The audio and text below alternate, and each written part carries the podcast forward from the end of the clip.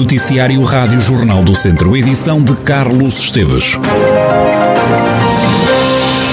A testagem em massa é a única possibilidade para melhor identificar as cadeias de transmissão das diferentes variantes do novo coronavírus. A ideia é defendida pelo presidente da secção regional do Centro de Ordem dos Médicos, Carlos Cortes.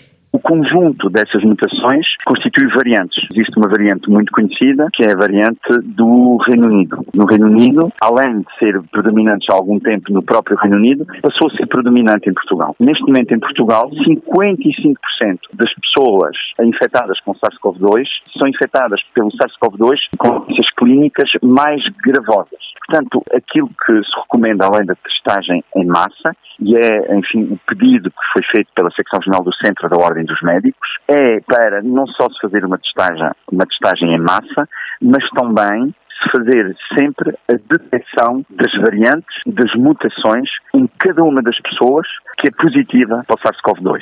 Carlos Cortes alerta ainda para a importância de identificar as variantes da Covid-19. Isso é possível fazer no que diz respeito às variantes, porque a tecnologia que serve para identificar o SARS-CoV-2, a tecnologia de biologia molecular, também com reagentes adequados para o efeito, também pode servir para identificarmos as variantes, nomeadamente, neste momento, aquelas que são chamadas uh, variants of concern, que são aquelas variantes de maior preocupação, no Reino Unido, a variante de África do Sul, a variante do Brasil, barra Manaus, e a variante de Califórnia. Estas variantes, por exemplo, a do Reino Unido, já está disponível no mercado pode ser adquirida, enfim, por qualquer laboratório que identifique o SARS-CoV-2. As outras variantes já é mais difícil obtê-las, nomeadamente a África do Sul, a brasileira, a da Califórnia ainda não está comercializada, mas muito rapidamente elas vão ser todas comercializadas e será possível, mas também necessário e muito importante os hospitais passarem a fazer a detecção dessas variantes. Carlos Cortes, presidente da Ordem dos Médicos do Centro, que defende a testagem em massa como única possibilidade de identificar as diferentes redes de contágio das várias variantes do novo coronavírus. Esta quinta-feira foi notícia de que o governo quer testar 400 mil pessoas a cada 14 dias. Nas últimas horas, Tondela comunicou um novo infectado no Conselho desde o início da pandemia. Há cerca de um ano, em toda a região, morreram com Covid-19 605 pessoas. Registaram-se ainda 28.025 infecções. Há ainda 25.252 pessoas dadas como curadas. O presidente da Câmara de Viseu, Almeida Henriques, admite que o investimento a realizar no âmbito da empresa Águas da região de Viseu vai ser feito no próximo quadro comunitário de apoio. O autarca diz que o processo está com atrasos. O processo não está parado, porque estamos ainda no processo de obter o parecer positivo da ERSAR. Temos estado a trabalhar com a APA por causa da questão de assegurar que seja a APA a acompanhar, do ponto de vista técnico, a construção da nova barragem e o financiamento da nova barragem. Esse é o ponto em que ainda não existe uma declaração formal do Governo, mas que espero vir, vir a tê-la brevemente, que é o Governo dizer que as obras que estão previstas fazer de investimento são enquadráveis no próximo quadro comunitário de apoio. No final da reunião de Câmara de hoje, o autarca deu o seu ponto de vista para o atraso de um projeto que deveria entrar em funcionamento no primeiro trimestre deste ano e que tem como principal objetivo construir uma nova barragem em Fagilde. A região desperdiçou 16 milhões de euros. Isto tem que ser dito, sem de ser desmentido, porque se o primeiro formato de agregação com oito tivesse chegado a bom porto e não tivesse emborregado, entre, entre aspas, as câmaras de Mangualde, Penalva e Nelas, nós tínhamos apresentado o projeto a tempo e horas e tínhamos aproveitado os 16 milhões que seria mais ou menos o valor que nós tínhamos equacionado ter. Enfim, a reunião, isso já é passado, já perdemos esse dinheiro, não temos nenhuma hipótese de o vir a recuperar. Agora temos que nos virar para o próximo quadro comunitário de apoio. Almeida Henriques frisou ainda que tinha esperança de que o plano de recuperação e resiliência tivesse abertura para este investimento. Tínhamos aqui alguma esperança que o programa da recuperação e resiliência ainda nos permitisse financiar alguma obra. Ainda temos aqui alguma esperançazinha, porque fizemos chegar isso ao COSEUR. Neste momento há duas obras que os SEMAS têm condições de serem consignadas e que podiam, se houver espaço, ainda beneficiar deste quadro comunitário de apoio, mas isso dependerá da vontade política do Governo e da existência de verbas. Eu diria que o investimento que está previsto nas águas da região de Viseu será essencialmente feito no próximo quadro comunitário de apoio. Portanto, eu diria que o processo estará estará aqui com, com algum atraso. Eu diria que nós iremos chegar ao final deste processo, provavelmente para aí com um ano de atraso, fruto destas várias vicissitudes. O Presidente da Câmara de Viseu sobre o atraso na empresa Águas da região de Viseu, empresa que prevê um investimento total de 73 milhões de euros e dela fazem parte também os municípios de Mangual, de Nelas, Sátão e Penalva do Castelo. Em Viseu, o atendimento ao público do SEMAS, o Serviço Municipal de Águas, vai para o novo edifício que está a ser recuperado na Rua do Comércio. A mudança deverá acontecer até outubro, como explica Almeida Henriques. Estamos já com o projeto concluído e em fase também de concurso para a loja de atendimento dos SMAS, que ficará onde era a Casa Pascoal, daquele edifício muito bonito que aí está, passará a ser o atendimento e até será algo que eu espero inaugurar antes do final deste mandato como um serviço com melhor comodidade, com mais espaço para, para que o atendimento não seja feito da forma que hoje é, um edifício exíguo, onde as pessoas, de facto, as condições de trabalho não são as melhores. A Câmara de Viseu anunciou também hoje a aprovação do lançamento lançamento do concurso para a segunda fase das obras do edifício que vai receber os restantes serviços do SMAS no gaveto da Rua do Comércio, atravessa de São Domingos e a Rua Dom Duarte, este Presidente de Câmara, com a sua equipa, tomaram a decisão de adquirir aquele edifício para instalar ali as águas de Viseu. E o projeto passou por várias vicissitudes, o projeto é complexo e nós procurámos o mais possível salvaguardar a traça deste edifício. Acabámos por chegar a um projeto de facto bonito. Vai um pouco mais caro, porque no fundo estamos a preservar também o património, mas será um projeto que, de que Viseu se vai orgulhar. Estamos a falar de cerca de 2 milhões de euros para uma obra que obviamente será financiada pela Câmara,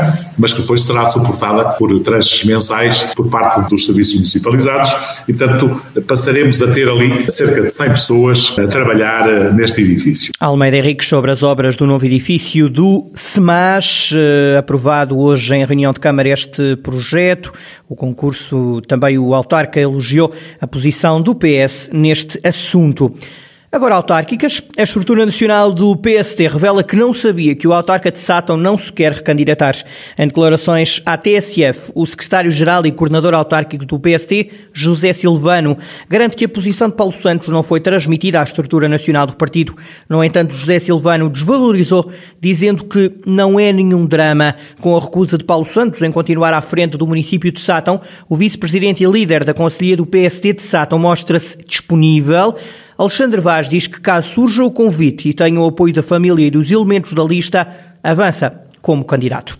João Valério é o candidato da coligação PST-CDS à Câmara de Oliveira de Frades para as autárquicas deste ano. O advogado e político que integrou há quatro anos as listas do CDS à Assembleia Municipal de Viseu foi o escolhido para tentar tirar do poder Paulo Ferreira, eleito presidente do município como independente pelo movimento Nós Cidadãos. O objetivo da candidatura é colocar Oliveira de Frades na rota do crescimento e do desenvolvimento, como dá conta o candidato. A ideia uh, da nossa candidatura é apresentar um projeto composto por pessoas competentes, com reconhecido mérito profissional, pessoas capazes, que já demonstraram ao longo das suas vidas que trabalham em prol da, da comunidade e pretendemos, acima de tudo, recolocar Oliveira de Frades na rota novamente do crescimento e reafirmar o Conselho como um Conselho dinâmico e empreendedor, como sempre foi, e exemplo disso é a nossa zona industrial que está nos últimos últimos anos um pouco ao abandono e pretendemos voltar a reafirmar, como eu disse, a Oliveira de Frades na rota do, do crescimento e desenvolvimento. João Valério, candidato à coligação PST-CDS à Câmara Municipal de Oliveira de Frades. PST e CDS voltam a concorrer coligados nas autárquicas em Oliveira de Frades, tal como aconteceu em 2017. Sem surpresa, João Paulo Fonseca confirma a recandidatura pelo PST à presidência da Câmara de Armamar. Nas autárquicas deste ano é a terceira vez que o social-democrata avança para a autarquia, que lidera há oito anos. Ao Jornal do Centro, João Paulo Fonseca diz que o primeiro mandato se focou em corrigir as contas da autarquia e também o endividamento. O segundo foi o tempo de avançar com as candidaturas aos fundos comunitários. Este terceiro mandato é, dispõe-se, aliás, a fazer obra. Um conselho diz João Paulo Fonseca que há muito a fazer. Declarações feitas ao Jornal do Centro em Penedono. José Ângelo Pinto lidera o movimento independente Mais Penedono, que concorre às eleições autárquicas de outubro. Este movimento integra uma lista com várias forças partidárias e que, segundo José Ângelo Pinto, pretende colocar Penedono no mapa.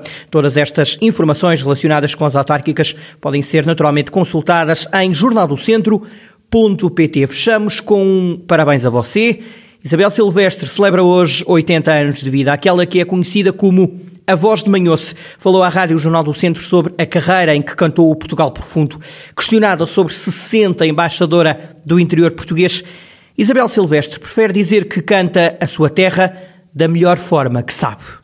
Eu gosto de fazer aquilo que faço, faço com o melhor que consigo fazer. Tive muita gente boa para trabalhar comigo e com o grupo. Eh, o, o ser embaixador é uma palavra, é uma palavra muito pomposa, é muito pomposa e muito grande. Veja lá quantas letras é que ela tem sinto que faço o melhor que posso e sei naquilo que pego e, sobretudo, nas cantigas e nas coisas da minha terra. Isabel Silvestre é hoje homenageada pelo município de São Pedro do Sul com um concerto transmitido em direto pelas redes sociais da autarquia a partir das nove da noite.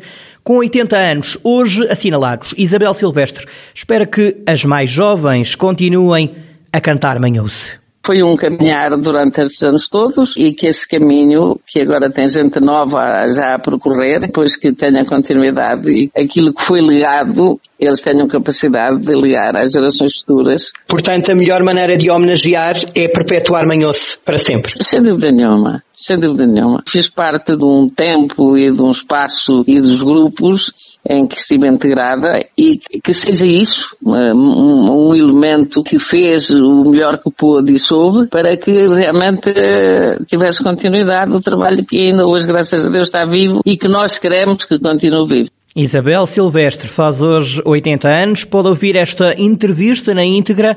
Está disponível em podcast em jornaldocentro.pt.